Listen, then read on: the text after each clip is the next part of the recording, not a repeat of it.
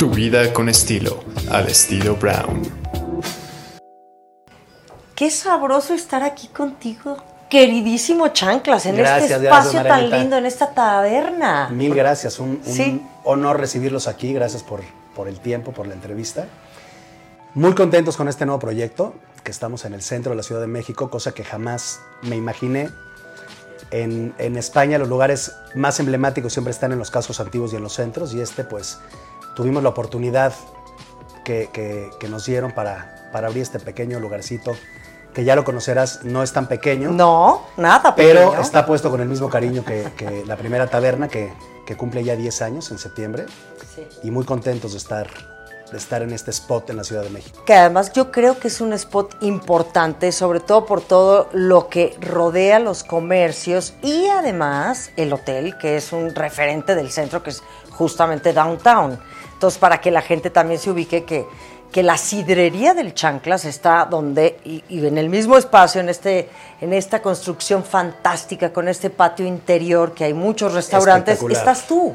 Que eso está bueno. Aquí estamos, contentos, Mariana, contentos y, muy felices de aventurarnos en esto, ¿no? Porque no es, vamos, como todo es, es, un, nuevo hijo, es un nuevo hijo y es, es, pues, ahora sí que mimarlo, consentirlo y hacer lo que crezca, que es el, el, el interés que tenemos más de consentir a los clientes y apapacharlos y de seguir expandiendo un poquito la, comida que tenemos, eh, que al igual que todos los demás es extraordinaria, al igual que todos los lugares, pero pues cada, cada, cada cocinero, cada chef tiene su toque particular y creo que nosotros, al igual que los demás que repito que son extraordinarios todos, eh, pues hemos creado un tipo de cocina, eh, creado te puedo decir, viene de la mano porque yo estuve cuando se abrió el primer lugar, el concepto de esto en España, que fue Los Huevos de Lucio, de la mano de los hijos de Lucio, que, me dieron la oportunidad de empezar a trabajar con ellos hace ya 22 años. Y de la mano de Alejandro Arribas, que es un, chef de Navalcarnero, un chef español, tipazo, gran, gran cocinero. pero ¿cómo pues fue que te fuiste a España? O sea, ¿qué, ¿por qué te fuiste a España? ¿Cómo, cómo empezó tu, mundo, tu carrera o tu Sí, o sea, tu camino por el mundo de la gastronomía, de los restaurantes, de la hospitalidad, porque hay que decirlo, no nada más has estado en cocina, le has, picado piedra bien. En todo, has hecho de todo. Sí, he hecho de todo y, la verdad es que, me ha servido mucho porque al final como cuando entras a trabajar en un restaurante nuevo tienes que pasar por todas las áreas. Eh, pues, losa, barra, cocina, eh, te toca trapear, te toca fregar, te toca hacer de todo. Eh, caí en buenas manos en Casa Lucio y todo empieza por mi abuela y por mi mamá. Mi abuela y mi mamá, mi abuela le decía la popa y mi mamá Sofía, la popa de Sofía Herrerías. Ellos tenían un negocio de banquetes. Ahora es catering, como llama todo el mundo, pero bueno, son los banquetes de toda la vida que servían bodas, comuniones, fiestas familiares, bautizos, etc. Y pues prácticamente nací en, en un vínculo culinario, en un vínculo, en una cocina. Sí. Porque pues desde chico ir a la central de abastos, ir a la Merced, ir a la Viga, eh, estar con, meseros, con capitanes, con entre platos, cubiertos, copas y, comida, pues eh, me gustó, me gustó, lo empecé a aprender, eh, empecé a, un poquito a seguir los pasos de cómo se hacían las cosas. me metía a la cocina, yo estaba, estaba, estaba muy chavo, pero me, me metía mucho, me gustaba ver pues, cómo cocinaban, qué hacían. La casa siempre olía comida, que era la casa de mi abuela, siempre olía comida, siempre estaba lleno de ollas, de trastes. Eh, en fin, me empezó a gustar mucho. Eh, después de un tiempo, yo tenía ganas de, estudiar eh, cocina, ¿no? Yo quería ser chef. Yo quería ser chef.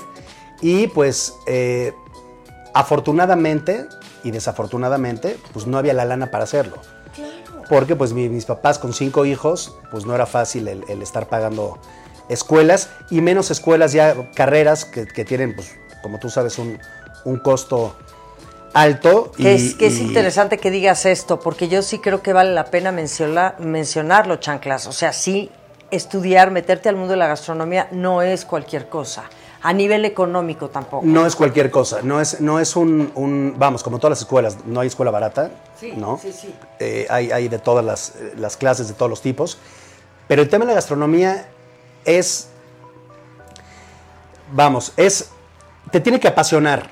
Yo después de haber estado eh, con mi mamá en el tema de, los banquetes y eso, aprendiendo, porque nunca, nunca manejé nada de esos banquetes, solamente una vez hicimos ahí una, una travesurilla, pero siempre fue el, esa emoción de, de cuando ya estás en la universidad, y yo tuve la oportunidad de entrar a la carrera por unos amigos de mis papás, que son Carlos Vázquez y Cintia Garfias. ¡Ay, no me digas! Pues, Carlos. Bueno, los excuñados de Alejandra, mi hermana, que anduvo con Carlitos Vázquez. Fue sus novios de los primeros. Exacto, de los primeros. De la vida. Que estaba la foto también. Claro, Exactamente. fíjate. Y eh, yo soy muy amigo de todos los hijos de Carlos, de todos, de Cintia, de Carlos, de Pancho, de Mariana, de Guaris, de Diego, de todos. Y a Cintia y a Carlos, vamos. A Carlos le digo el ángel de la guarda.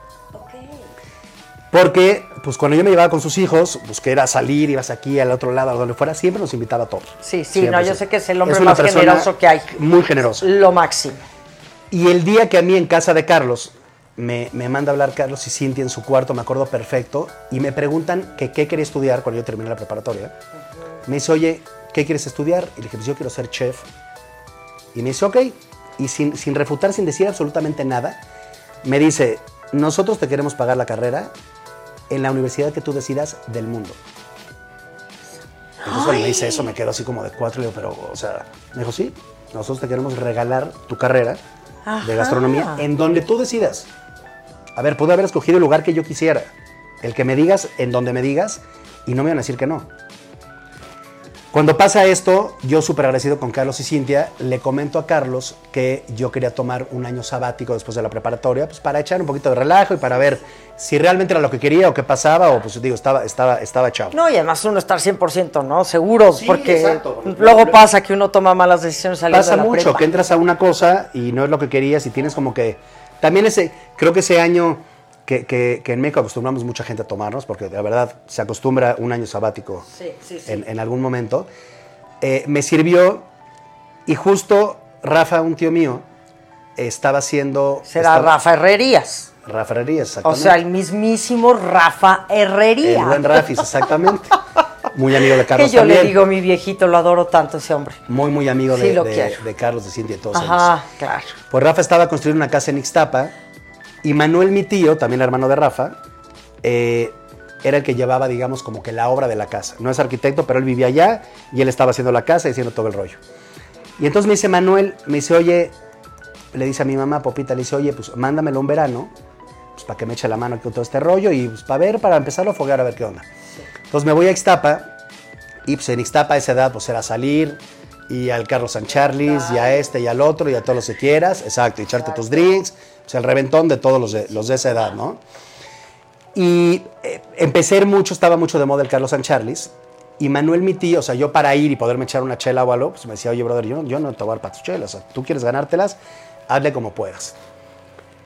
Y él tenía una máquina para hacer botones de estos pins que se usaban antes, ¿te acuerdas? Los redondos, Sí, sí, con, con claro. plástico, de que, para publicidad de los restaurantes. Y me enseñó a usarla. Entonces, le propusimos, bueno, él, él ya les vendía a muchos restaurantes, y le dije, oye, pues al Carlos San Charles, déjame chance yo de hacérselos, y hacemos un intercambio de que me dejen entrar, y pues me inviten ahí un par de chelas con, con- este rollo. Y me dice, pues va, pues vamos a intentarlo. Total, empezamos a hacerlo. Y después de un tiempo de hacerlo, tengo la oportunidad de conocer a Roberto Alvarado, que era el, el, pues, el dueño de- de- del Carlos San Charles, junto con Charlie Skipsy, Laura Anderson y varias personas de Ixtapa, eh, y me ofrece chamba. Me dice, oye, pues tienes como buena chispa para hacer esto, se ve que te gusta, estás diario aquí, pues vamos a chambear. Claro, ya Y formal. pues me dijo que si sabía hacer algo de mesería, tal, tal, dije, tú ponme ahí a ver qué, qué sale y yo le entro. Total, empiezo a trabajar con ellos y me fui yo con un amigo, con La Rata, con Juan Carlos Domínguez, hoy por hoy restaurantero también. Un restaurante en Las Lomas, Café Vida, Ah, espectacular. no lo conozco. Espectacular. Ok, Un lugar sasasazo, te lo recomiendo. ok. En Prado Norte 560. Gran lugar, gran lugar. Entonces fui con la rata y nos pusimos a trabajar en el Carlos San Charles. Y estando ahí, eh, después de un tiempo, pues digo, veníamos rara vez a México, pero bueno, pues toda la gente de viajes de generación y todo esto que se iban a, a Ixtapa, pues nos tocaba atender a nuestros amigos y pasárnosla pues, a todo dar. La verdad nos la pasamos muy bien. Muy divertido. Después de un tiempo, eh, Roberto Alvarado compra el Carlos San Charles de Acapulco y nos manda a, a- a trabajar ahí, nos manda como a la apertura y ahí estar de mandiles, a divertirnos, ya sabes, con todo el rollo del, del relajo de los de Carlos San Charles. Luego regreso a Ixtapa, igual con, con la rata, con el ratón, y hacen un como cambio, una remodelación en el Tecama Charlis, Ajá. que en aquel Bueno. entonces lo regentaba Roberto Arzaluz, el que yo siempre digo que fue mi primer jefe y lo sigo diciendo. Y sigo teniendo una buena relación con él, lo sigo viendo y, y- y me cae perfecto. Y cuando llego al Carlos San al en México, estaban inaugurando un bar que estaba en la parte de arriba, que era para jugar dardos y no sé qué tanto rollo, para puro chavo. Sí. Entonces llegamos ahí y estaba Roberto Alvarado con Charlie Skipsy. Y entonces me dice Roberto y Charlie, me dice, oye, pues te vamos a dar el, el- el- el mandil de piel, que es como el que ya eres. A ver, sigue siendo el mesero de todos, pero traes tu mandil de piel y te sientes el papas fritas y tienes, tienes un poco más de... Digo, cambian algunas cosas porque pues comes a la carta, eh, tienes derecho a echarte tus drinks, pues no nada más tu vasito de agua. Sí, o sea, tus privilegios, ¿no? O sea, el mandil de piel sí te daba privilegio, un upgrade de alguna Exacto, manera. Totalmente, pero ¿no? totalmente. Y pues a esa edad te sientes el papas fritas con tu mandil de piel. O sea, te sientes el, el, el wow. Después de esto, eh, ya que acaba todo el tema de mi año sabático, que se convirtió casi en tres años, dos y cacho en Ixtapa, pues yo muy pompi llego a, a- a México, hago mi examen de admisión y ya que me admitieron, me presento a la oficina de Carlos Vázquez en el despacho. Ajá, pero tu examen de admisión para entrar a la A universidad. la universidad. O sea, ya, ya, ya me habían aceptado en el, en el CESA, Ah, ya, ya. que era donde yo quería entrar porque era el Claro, que y estaba... CESA, que es una de las grandes escuelas de gastronomía de México, de hay que decirlo. Digo, sabemos que la superior de gastronomía fue la primera que La sacó primera. el título, la o sea, Condesa, la- ¿no? el, el certificado, ya la carrera oficial. Exactamente. Pero fíjate, ese es un dato ahí que me acabo yo de enterar. De Pedro Ayala. Ajá, exacto. Pero el CESA, pues bueno, es el CESA también. Pues a mí, a mí, digo, a mí que me hayan aceptado me encantó. Ajá. Y aparte, o sea, me gustó mucho que me hayan aceptado porque tenía mucha emoción de estar en, en- en una carrera de, de- de estas. Tenía muchas ganas de, de la cocina, tenía muchas ganas de aprender. Pues me quería foguear para, para, para pues yo quería ser chef, era mi, mi wow, ¿no? Sí.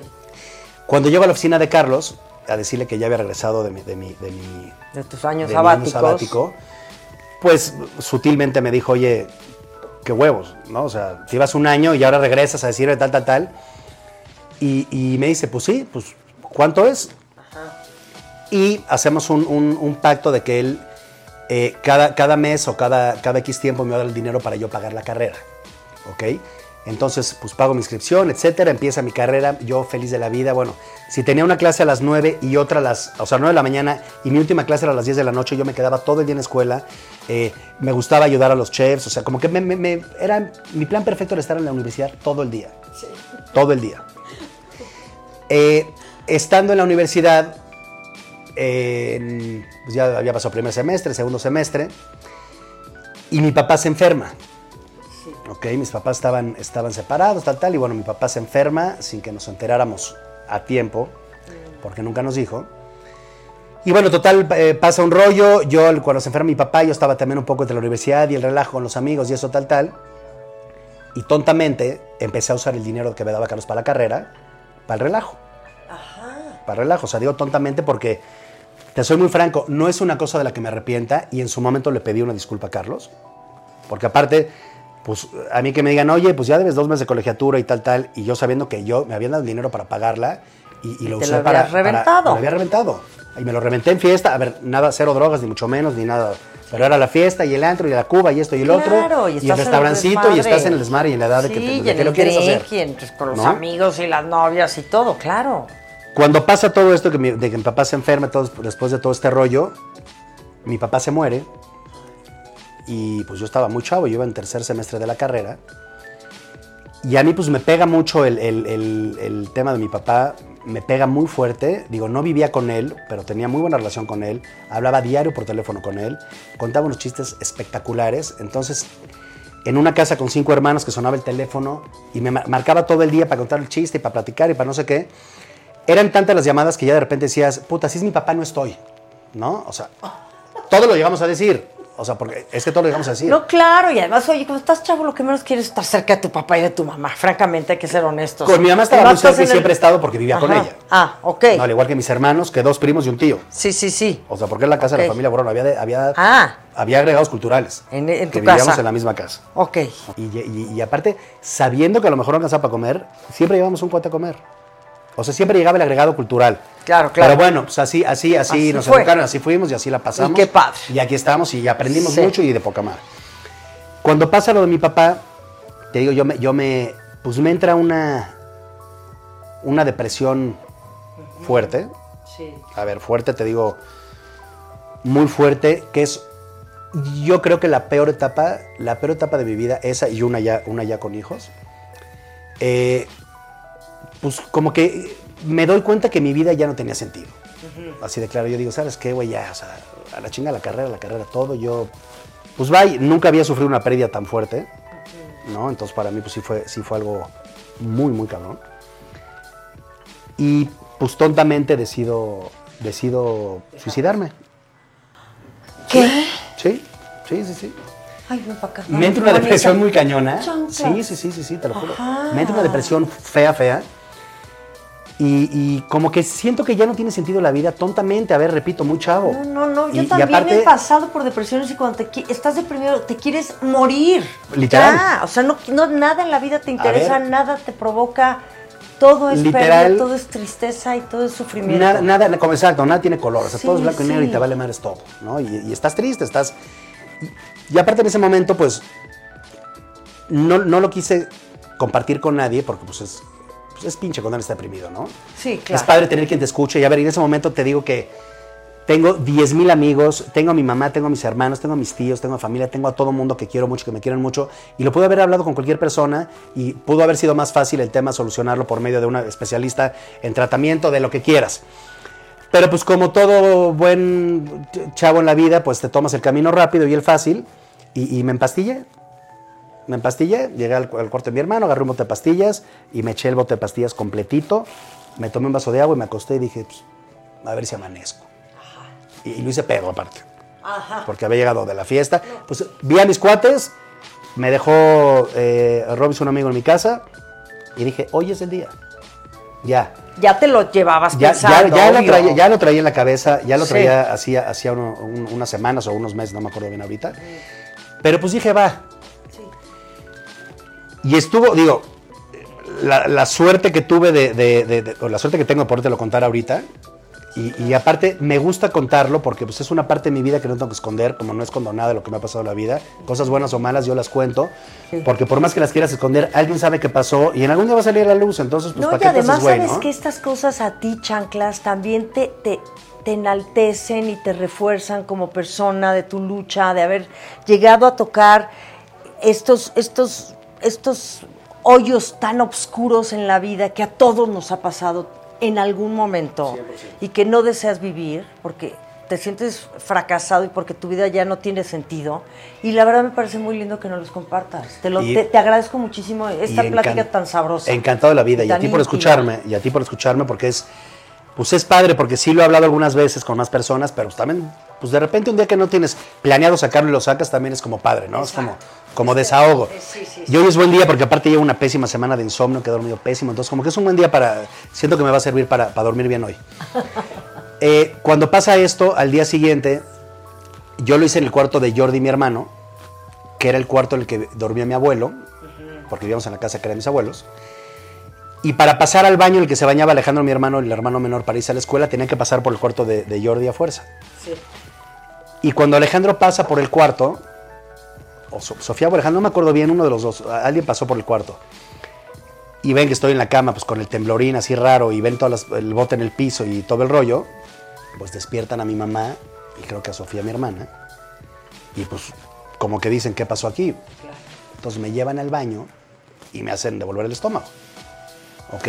Después de que me hacen devolver el estómago, que había pasado ya unas horas, que, que- que sí tuvo sus estragos, obviamente, eh, pues me vuelven a acostar, eh, a tomar mucha agua, lo que sea, y me quedo en un tema que después me enteré que se llama mutismo crónico, que es que te quedas ido, o sea, de cuenta que estás consciente escuchando lo que dicen, según tú, ¿ok?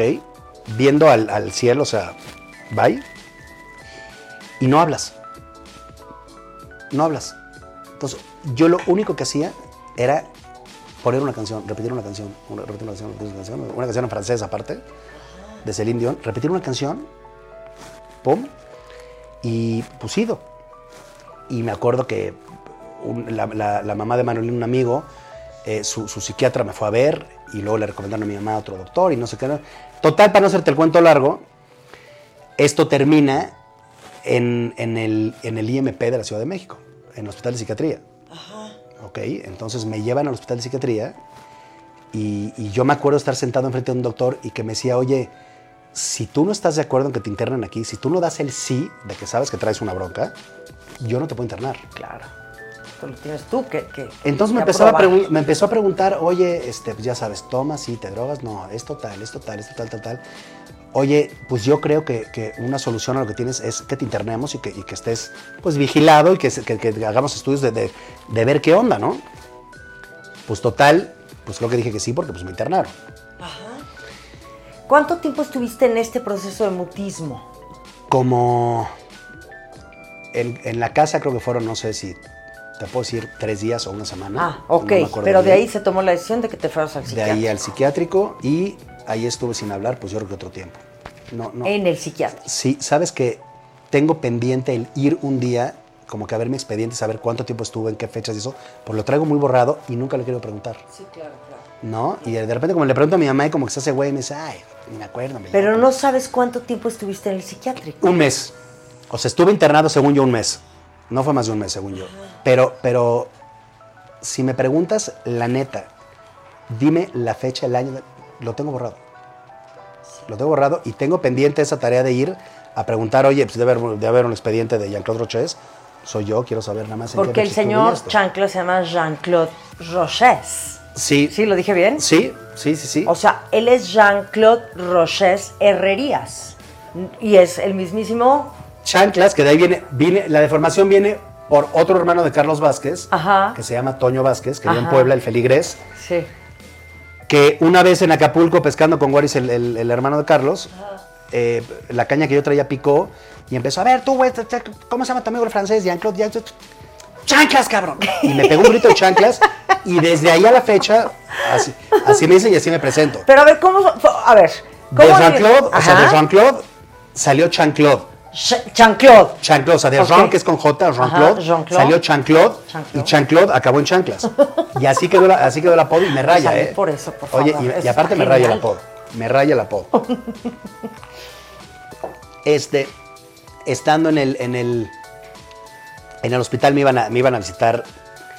En la universidad, que a la fecha somos brothers y tenemos un chat juntos y todo, eh, hicimos muy buen grupo. Cuatro personas, bueno, Juan Carlos Alcaraz, Ana Paula Somoza, eh, Jimena Ocio, Alejandra Sada y María José Lardizábal. Algunos se dedican a restaurantes y otros no. Pero hicimos, nos hicimos hermanos, hermanos, hermanos, hermanos, y me iban a ver al hospital y ya sabes, es que eres un pendejo, es que ¿qué hiciste? Estás loco, no sé qué. Porque aparte, pues con ellos salía de la fiesta y José José y cantando y todo el rollo. Y estando en el hospital, decían, oye, pues, ¿qué, qué hacemos para que este güey hable? O sea, ¿qué, hay que, ¿qué hacemos? Porque aparte, a ver, sí me acuerdo perfectamente estar en el hospital con tu batita y como de, como de, a ver, de que entra la enfermera con tu vasito, de, a ver, te toca tu medicina. Y al lado un loco con, con, con este, ¿cómo se llama esta madre? ¿Qué Maníaco con? depresivo. Ajá. Otro cuate con otra madre que se había, un, un cuate me acuerdo perfectamente, Javier, que me dijo, me dijo, a ver, pues yo tenía mi empresa y tenía mi familia y tenía todo bien, pero me volví maníaco depresivo. Entonces no puedo salir a la calle, no podía ver gente. Pues imagínate. Y creo que algo le pasó que salió de su casa y nunca regresó y nunca se acordó ni vivió. Entonces le fue la onda y va y ahí se quedó. Otro, otro que era un carpintero que se intentó. me da mucha risa porque me contaba que se había intentado suicidar muchas veces con una viga que se rompía. Entonces yo le decía, pues pendejo, pues pon una viga más gruesa. ¿No? No, yo sí tengo amigos que sí se han suicidado en Viga, ¿eh? Uno hace poco. Sí. Y este, entonces, como que ya estando ahí, estaba muy chistoso, porque aparte, eh, no lo debería decir, pero un día estuvo muy, muy chistoso que, que armamos, armé más bien un intercambio de medicina con los demás. Entonces, el que estaba todo el tiempo con hueva, le di la que, el güey que estaba aburrido, que se tenía que prender, entonces, como que cambié un poquito de los chochos, un día nada más. Me pusieron O sea, la regañiza de mi vida. Súper malandrín. Pero se armó, ¿No? estu- estuvo, me reí mucho, la verdad. Me reí mucho. Y luego le dije a la enfermera y me dijo, no pasa nada, a ver. Claro, no claro, hagas, hombre. Pero no lo hagas. Sí. Eso ya fue cuando, ya cuando empecé a hablar y todo el rollo. Estando yo internado ahí, la her- el hermano de María José Lardizábal, que es una familia que amo con todo mi corazón, es muy amigo, no sé si a la fecha, pero era muy amigo de Marisol, la hija de José José. Ok.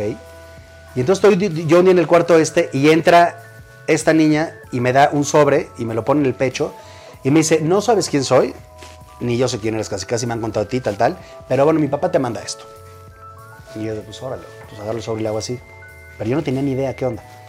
Y ya como cuando se fueron, como que me empezó a entrar el, pues qué será, ¿no? Entonces agarro el sobre y un sobre con una dirección de Miami y arriba decía José José, pero membretado. Y ponía personal. Jean-Claude Roches, personal. Entonces la abro y una carta de José José que decía, querido Jean-Claude, me enteré de tu problema, tal, tal, tal. Yo he pasado por lo mismo, quiero enfrentar la vida juntos y no sé qué, no sé cuánto. El día tal de agosto te voy a visitar Al hospital. al hospital. Ajá. Y yo así como, no, no creo. Aparte, José José es me, eh, ídolo, o sea, me raya su Sí, música, sí, sí. me sé todas, lo imito, me gusta cantar, o sea, muy cañón. Y, y, pues el día menos pensado estaba yo con Romeo, que fue el que me dejó en mi casa el día que hice esta, esta cosa, esta tontería. Estaba yo con él ahí, que también es fan de José José, y canta mejor que yo como José José. Y entra José José al cuarto. Ajá. Y entonces, puta, yo me quedo como de qué pedo con esto. O sea, no, no puedo creer que, que este cuate estaba entrando al cuarto. Y empezamos a platicar, pum, pum, pum, pum, pum, pum, y empecé a hablar. O la, plática, como que empezó todo el rollo y empecé a hablar. Entonces, como que de ahí, de ahí a salir del hospital fue rápido. Habrá pasado, no sé si una semana. Luego me acuerdo que me dieron, por medio no sé quién, me dieron un permiso para salir como al, como al hall del hospital, a que fueran mis hermanos, o no me acuerdo quiénes, y familia y amigos, o amigos, creo que fueron más amigos de la escuela y así, a verme. Y eso como que también me animó, ¿no? Como que dije, bueno, pues ya no pasó, pues ya no pasó y vamos a ver qué onda. Entonces, eh, salgo de este rollo, eh, repito fechas, no, sé decirte exactamente qué, pero me acuerdo que empezamos algunas cosas de, banquetes. Sofía, mi hermana, Aleja- este, el marrano, mi amigo Juan Carlos Alcaraz, y yo, que servimos la, la primera, la primera comunión, la grabación del hijo de Nino Canún, de Michel Canún, hablaron a la casa para pedir un, un presupuesto. Sofía, mi hermana, se hizo pasar por mi mamá, hicimos el presupuesto, agarramos a los meseros de mi mamá, el equipo y todo, y, eh, y servimos el, el evento de, creo que eran 150 o 200 personas. Y nos felicitaron y cuando Nino, papá, entra a la cocina a preguntar por Popita, por mi mamá, para dar las gracias de todo, le digo, no, pues mi mamá no vino. Me dice, ¿cómo que tu mamá no vino? Le digo, no, mi mamá no está. O sea, mi mamá no vino, ni se enteró de esto, mi mamá no está ahí. Pero Nosotros ¿cómo? no salió todo muy bien, salió todo perfecto, tal, tal, y de lujo. Pasa esto y eh, me habló una amiga, la hija de una amiga de mi mamá, de, de- de Pata, María Fernanda Orozco, y me ofrece irme a trabajar. A ver, escucha la propuesta de, de trabajo. Sí. Era, ella estaba de jefa de cocina de un restaurante de Grupo Anderson en Barcelona que se llamaba El Sí Señor, Ajá. en la calle Diagonal. Sí. Entonces me dice, oye, tengo una chamba de jefe de producción. Escucha esto, ¿eh? O sea, me- tú, yo- tú- o sea, se oye en un restaurante, se oía muy cabrón a mi edad. Jefe de producción en un restaurante en Barcelona con un sueldo de mil dólares, que mil dólares se oye siempre muy cabrón, ¿no? Sí, sí. O sea, mil dólares siempre se oye, un- una, es una lana, obviamente, pero siempre se oye mucho. Y a esa edad, pues para mí se oía mucho más, y más sin un clavo en la bolsa. Pues total, le digo, va. Y ahí voy otra vez con Vázquez. Oye, pues, ¿qué crees? Tal, tal, tal, tal. Y me dice, yo te regalo el boleto de avión. Ay, no, bueno, ese Vázquez ha sido el, el padrino en tu Es- vida. es- es el padrino Tu gurú. Y total, pues ahí te voy a, a, a España. Chanclas, qué historia tan fascinante, tan, tan profunda. De verdad, gracias por compartirla con- conmigo. Encantado no de la sabes cómo lo vida. aprecio, porque además sé que no ha sido fácil. O sea, y, y esto, pero has tenido muchos angelitos en tu vida que Sí. te han acompañado, que te han abierto puertas.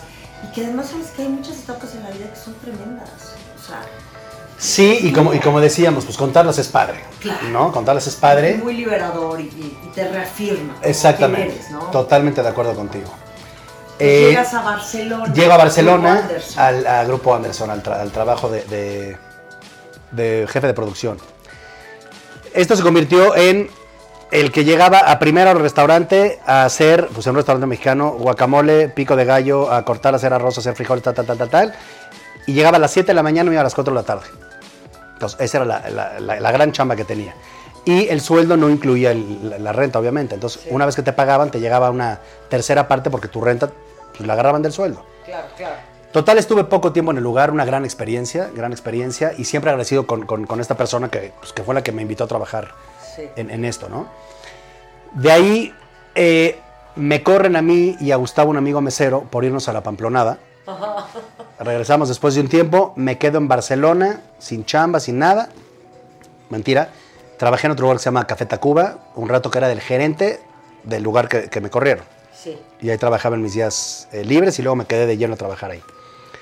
Eh, después de esto, cuando veo que el, el- el tema no me estaba encantando, dije, pues yo ya conocía Madrid, había ido ya con unos amigos que me habían invitado, y dije, pues como que va a estar más padre allá, y- Claro. y, y, pues por todo, ¿no? Por la gente, por cómo es la gente en general en, en Madrid, etcétera. Y un amigo me invita a, a- como de aventón en tren a Madrid, pasando por Valencia. Yo decía que me iba a ir de vagabundo a conocer el mundo, trabajando en algún restaurancito para juntar lana y brincar de lugar en lugar para conocer todo. Me invita a Valencia, no nos gusta, el día siguiente llegamos a Madrid y vamos a un restaurante, a una taquería que se llama La Panza es Primero, Ajá. que estaba recién abierta, recién inaugurada, y un amigo mío trabajaba ahí. A los dos días de, de estar ahí, me dice, oye, mi jefe me da chance de ir a algún lugar, a una fiesta, no sé qué, si alguien se queda en mi lugar. Y yo, pues yo me quedo en tu lugar. No pasa nada, pues es o cocinar o, o- o meserear. Sí, sí. Total, me dicen, oye, pues te toca la cocina. Pues yo venía de estar mucho tiempo en la cocina de este restaurante y era un lugar de literalmente tacos, quesadillas y guacamole, o sea, Claro. te la avientas y yo pues va, sin decirles que, que venía de trabajar ahí, que les sabía, que había estudiado, nada. Me toca ese día, termina el turno y al día siguiente me dice el dueño, oye, ¿no te quieres quedar a trabajar con nosotros? Y le digo, pues va, pero aparte yo no tenía ni papeles para trabajar. Sí. No tenía ni papeles, no tenía un centavo para hacer nada, porque aparte me había gastado, lo poco que había ganado me lo había gastado. Eh, empiezo a trabajar con ellos, pero, punto importante, no, te no tenían dónde vivir. Entonces me quedé dur- durmiendo en la calle una semana. Ok. Una semana en la calle, literalmente en la calle. Y dormías en la calle y te levantas para irte a trabajar. Y me iba a chambear. Sí. Pues sí, bueno, y- la calle es la calle, es abierta para todos, está bien. Es pública, ¿no? Sí, pues sí, decir que digo, no. sí sirve. En una emergencia. Y estando trabajando ahí, otra persona me invita un día a cenar a Casa Lucio. Entonces llegamos a Casa Lucio a cenar Ajá. y me doy cuenta de cómo está el rollo en Casa Lucio. Porque aparte volteo a ver caras conocidas que jamás relacionado con ellos ni jamás, jamás eh, hablé con ellos de nada. Pero pues a ver, ¿quién no conoce a tales personas que todo el mundo conoce en México en ese restaurante? Sí. Y digo, pues de aquí soy. Entonces salimos de la cena, no sé qué, no sé cuánto. Y al día siguiente voy a pedir trabajo a Casa Lucio. Abro la puerta y digo, eh, señores, el señor Lucio, sabiendo yo perfectamente quién era el señor Lucio, Claro. y me dice, soy yo, ¿qué onda? ¿Cómo- ¿Qué se te ofrece, chaval? Le digo, pues quiero trabajar con usted. Y me dice, ¿y como qué onda? Pues soy mexicano y quiero trabajar con usted. Todos mis clientes son mexicanos, no sé qué, no sé cuánto. Y me dice, habla con María, mi hija. Hablo con su hija. Iban a inaugurar el restaurante Los Huevos de Lucio, Sí. que fue la introducción que te di. Empiezo a trabajar con ellos. Eh, al año me corren, Ajá. me corren por, por- por mi buen comportamiento en la cocina con el, con el chef, por mentarle la madre al chef. Me corren, me quedo sin chamba un tiempo, regreso a la taquería y después hablo con los de Lucio otra vez, me vuelven a aceptar y de ahí me quedo un buen rato trabajando con ellos. Pero años, ¿no? Años, me quedé en los huevos de Lucio muchos años. Que los huevos de Lucio es como un... Te, te voy a decir, Digo, eh, no conozco los huevos de Lucio. está Casa Lucio es como la, como la Como casa la- matriz. Sí, sí, sí, la matriz. Luego tienen el Andó, que está a 10 minutos, Ajá. que también poca gente sabe que también es de ellos. Pero la misma cocina se come espectacular. Luego tenían, porque ya, porque ya cerró, el viejo Madrid, que estaba enfrente de Casa Lucio, que lo llevaba el hermano de Lucio Fidel. Sí, que creo que ahí sí llegué y... Y al lado del viejo Madrid abrieron los hijos de Lucio los huevos de Lucio. Ok. Una taberna que se llama Taberna Los Huevos de Lucio, que desde el día uno escupía gente. O sea, desde el día uno que inauguramos, escupía gente el lugar. Entonces, a mí me, me- me- me contratan, otra eh, eh, historia como la que te dije ahorita de, de jefe de producción, me contratan como el segundo jefe de cocina Sí. de los huevos de Lucio. Y pues yo ahí ya me sentía un chef en forma, Sí, pero éramos dos en la cocina. O sea, seguía siendo la chichincle. Sí, sí, sí. Entonces, era el segundo de cocina, pero ¿cuántos somos? Pues somos dos, entonces era ahí. Trabajo mucho tiempo con ellos. eh, después me salgo de trabajar con ellos y me voy a otro restaurante que se llama La Viuda Blanca, de mesero, porque fui a una entrevista que un cuate no pudo ir, entonces me la dieron a mí. Me quedo de mesero. Te lo hago rápido porque qu- quiero entrar a la, la parte de México, que es la, de, la- de lo que más me gusta. sí. Eh, me quedo de mesero con otro amigo gitano y al poco tiempo, no sé qué pasa con las cosas, hacemos las cosas muy bien y nos quedamos de, de encargados y me quedo yo de gerente del lugar. Después de un tiempo, acaba la historia de la viuda blanca, me regreso a casa Lucio, pero hablando con ellos, digo que ya quería estar yo como mesero, ya no quería entrar a la cocina, yo no quería saber en la cocina y quería estar como mesero en casa Lucio. Porque eran muchas horas en la cocina. Muchas horas. A ¿Cuántas? ver, ¿Cuántas? Es importante decirlo Pues- porque pues- luego los, los, los chavillos que se están ahorita preparando no tienen idea de pues la sí dimensión sí de estar- 16 horas. O sea, jornadas de 16, horas. y en el Inter pelando papas, porque digo, al ser, al, al- el día que a mí me dejaron en cierta forma la responsabilidad, teniendo un jefe arriba, que era Alejandro Arribas, eh, de, de manejar yo la cocina, pues si algo faltaba era mi culpa. Entonces, como en la mañana se acababa todo a la hora de la comida, pues para la noche tenía que ponerme a preparar más cosas o pelar papas o lo que fuera para el servicio de la noche. Y todo esto te llevaba tiempo. Y luego de ahí en la noche salías con tus cuates de fiesta y al día siguiente lo mismo, lo mismo, lo mismo, lo mismo, pues era, era agotador Por supuesto. agotador. Ya en casa el uso de mesero eran muchas horas también, pero ya por lo menos estabas con más personas, ya estabas atendiendo a la gente, veías otras caras, podías salir tantito a darte la vuelta, echarte un cigarrito, eh, te encontrabas a gente conocida, pues platicabas de México, otras cosas. Y, y yo, fíjate que lo hice indirectamente, un poquito para promocionar el- al, al final de, de- de- de mi estadía en Casa Lucio, eh, ya con mi novia mexicana y todo allá, Sí. eh, actual esposa y feliz de la vida, eh, un poquito a publicitar que yo iba a abrir un restaurante en México. Ok. ¿Ok? Yo no sabía ni en dónde lo iba a abrir, ni con qué dinero lo iba a abrir, ni sabía cómo iba a ser el restaurante, no tenía ni idea. Pero bueno, yo decía, yo voy a poner mi restaurante en México. Exacto. ¿Ok? Y, y, pues vamos, pasa el tiempo, eh, me regreso a México en el 2012, no es cierto, 2010, 22 de septiembre de 2010, con mi, con mi novia. eh, llego a México, eh, me pongo a trabajar en, en otro lugar que se llama Café Vida, el de Juan Carlos mi cuate, porque lo acababa de abrir, entonces me invita a trabajar con él para, pues, para, para arrancar el lugar y para yo tener un trabajo. Me invita a chamear con él y yo empiezo a hacer mi proyecto de- del restaurante, ¿no? Entonces, como yo empecé en la taberna Los Huevos de Lucio, dije yo voy a abrir la taberna del Chanclas. Exacto. Me junto con dos amigos, pero para mí era muy fácil decirlo, ¿no? O sea, como que me junto sí. con, dos, con dos grandes amigos y les platico el proyecto, no sé qué, está padrísimo. Uno, uno de ellos fue el que se acercó y me dijo, tienes que poner tu lugar. O sea, después de la carrera que traes lo tienes que hacer.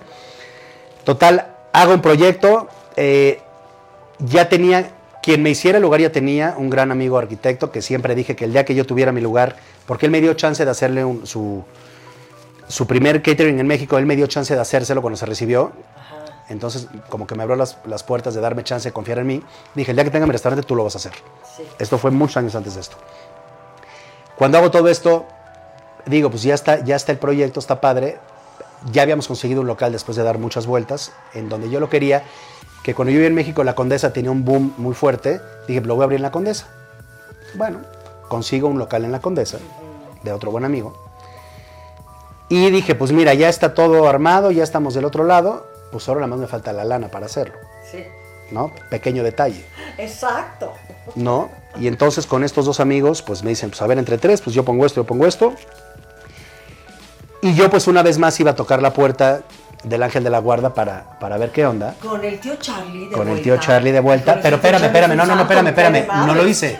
No lo hice y te voy a decir por qué. Ya guardaste un poquito ya de prudencia. No, no, no, te voy a decir, te voy a decir por qué no lo hice.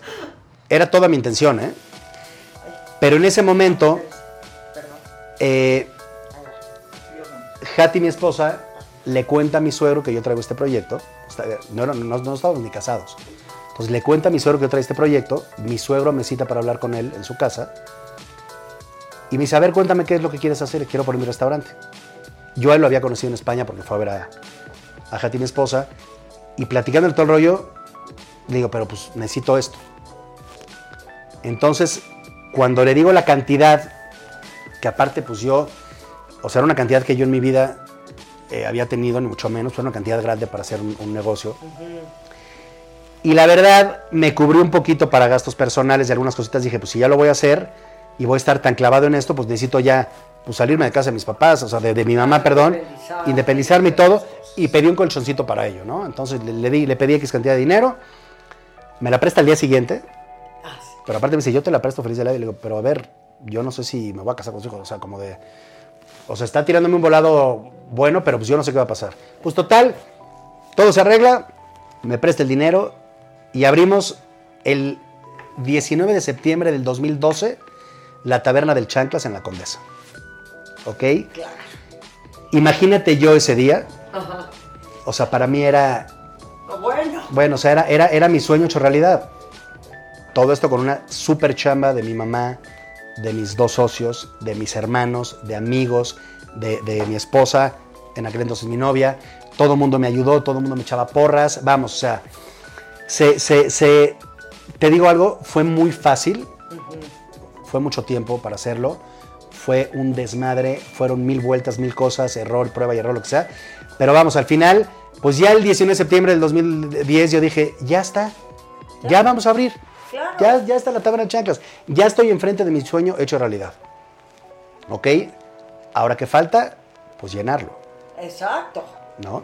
Que yo creo que, bueno, yo me acuerdo, yo sí fui a, la, a tu taberna del Chanclas en la Condesa, porque ver. he sido condesera. Mariana, desde el día uno. La vida. Es que desde el día uno que abrimos, Claro. estuvo llenó. lleno completo, Por supuesto. comidas y cenas con lista de espera. Ajá. Fue impresionante, de verdad, impresionante el- el- la respuesta de, de toda la gente, el cariño de toda la gente. Algo muy interesante.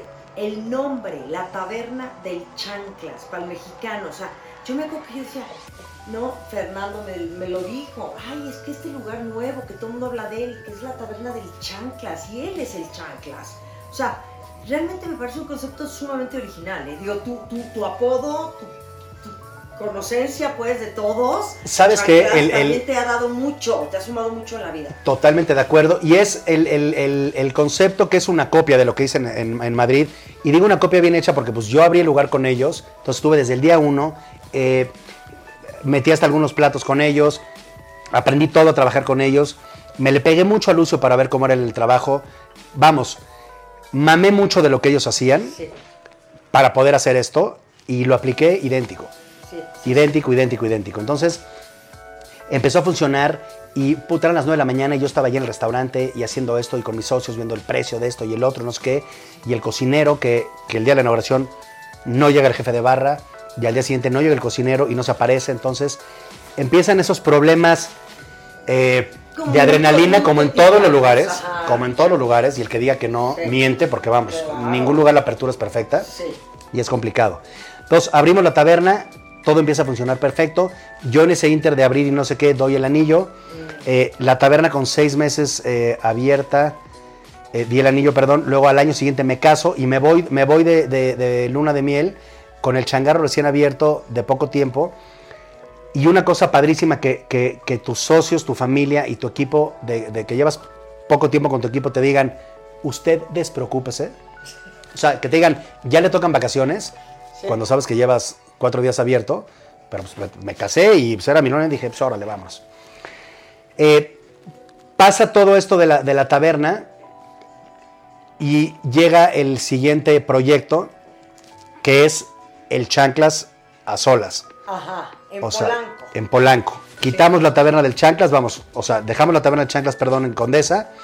Y el siguiente proyecto, el Chanclas a solas. Nada más el Chanclas, que queríamos hacer un concepto similar, Sí. pero para Polanco Claro. no sabíamos si la taberna, que estaba muy cerca, nos íbamos a canibalizar, porque, digo, la verdad, la distancia es poca, con tráfico es, es mucha, pero es, es- es muy Sí, poco tiempo para llegar de uno a otro.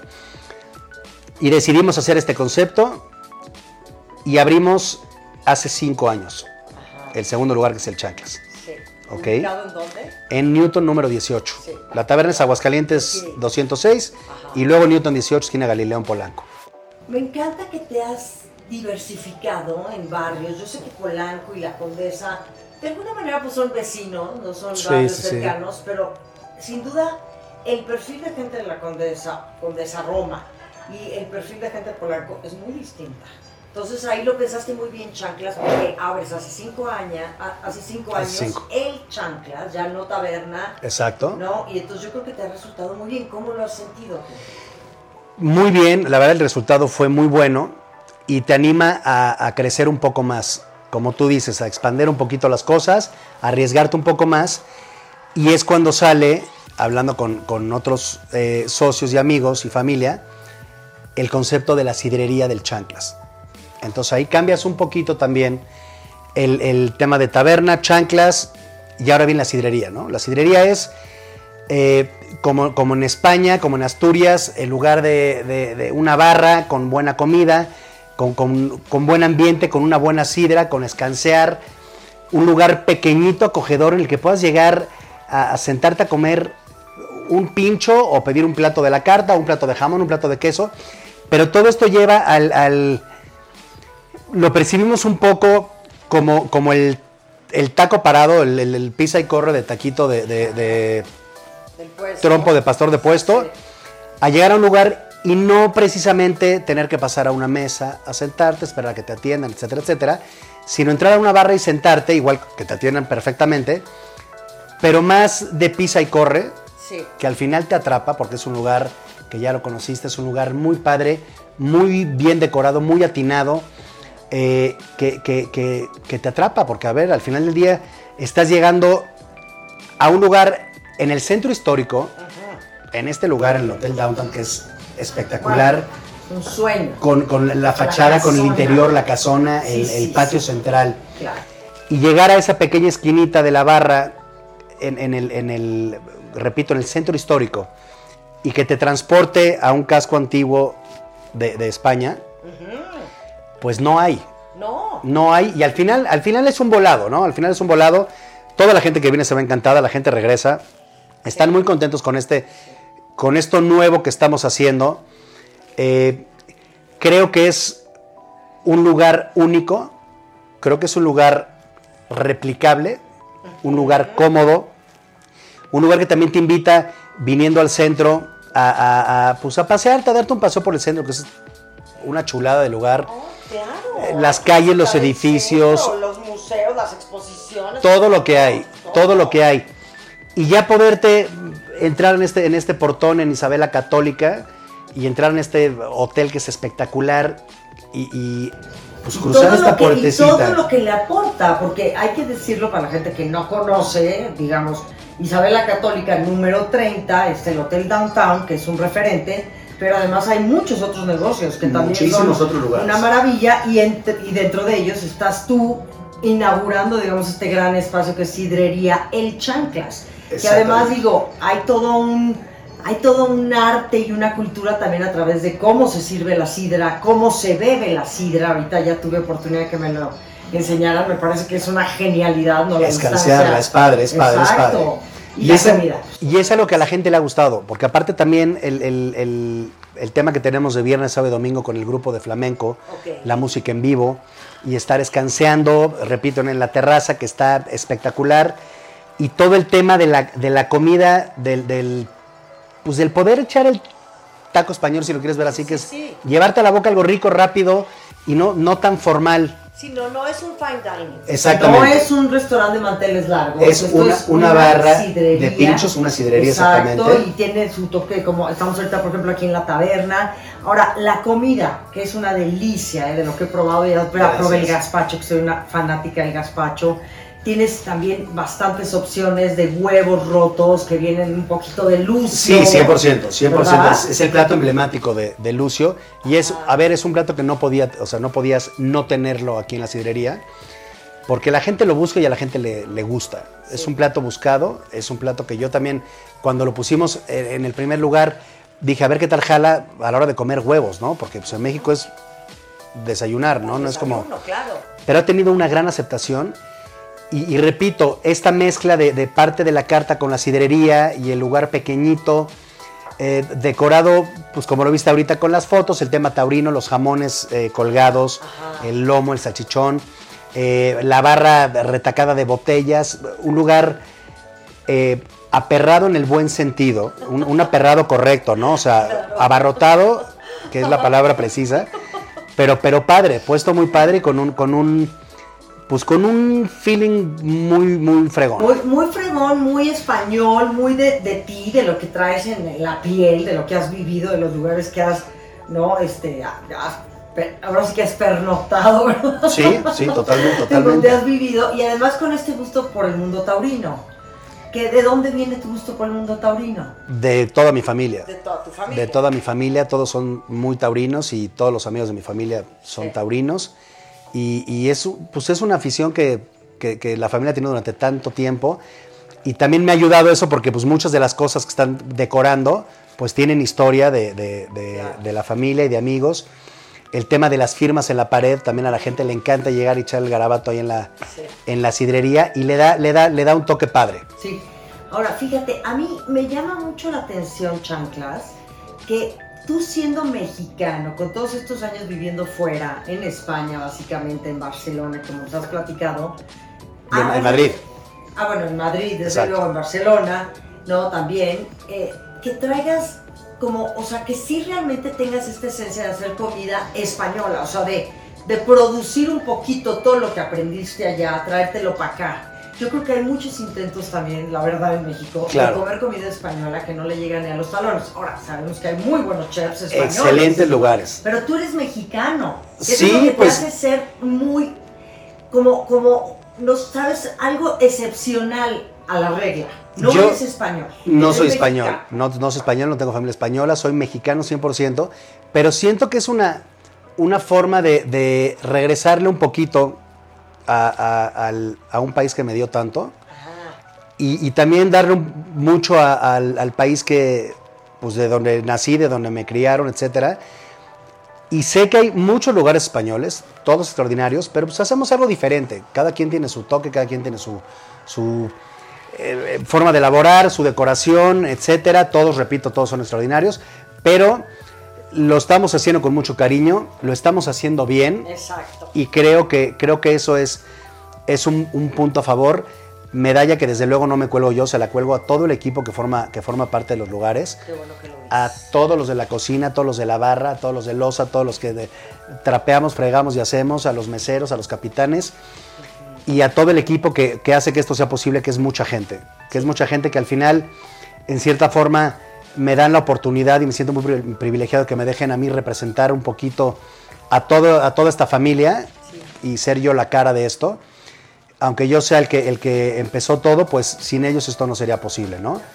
sin la ayuda de toda esta gente que diario le echa todas las ganas del mundo y que aprenden uh, pues algo que les está gustando y que están aprendiendo a hacer y que, que de repente salen con una receta nueva que leyeron de un plato español y entra la carta y a la gente le gusta y le damos mucho chance eh, en la cocina y en la barra de también crear.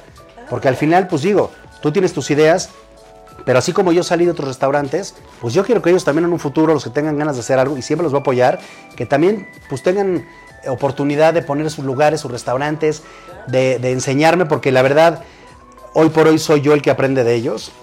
La verdad, día a día aprendo todo de ellos en todos los aspectos. Y me ha ayudado mucho en el tema personal el, el, pues el estar con, con- con todo el equipo, el ver cómo trabajan, el oírlos como ellos me oyen a mí, el verlos enojados como cuando me ven a mí encabronado, el verlos encabronados a ellos cuando yo me enojo. Eh, pues sí, ahí, ahí el, el tema del restaurante, el tema de la hostelería es, Familia. es familia, Familia es y cotidianidad. porque aparte estás, Todos los días. estás más tiempo en los restaurantes que en tu propia casa, ¿no? Claro.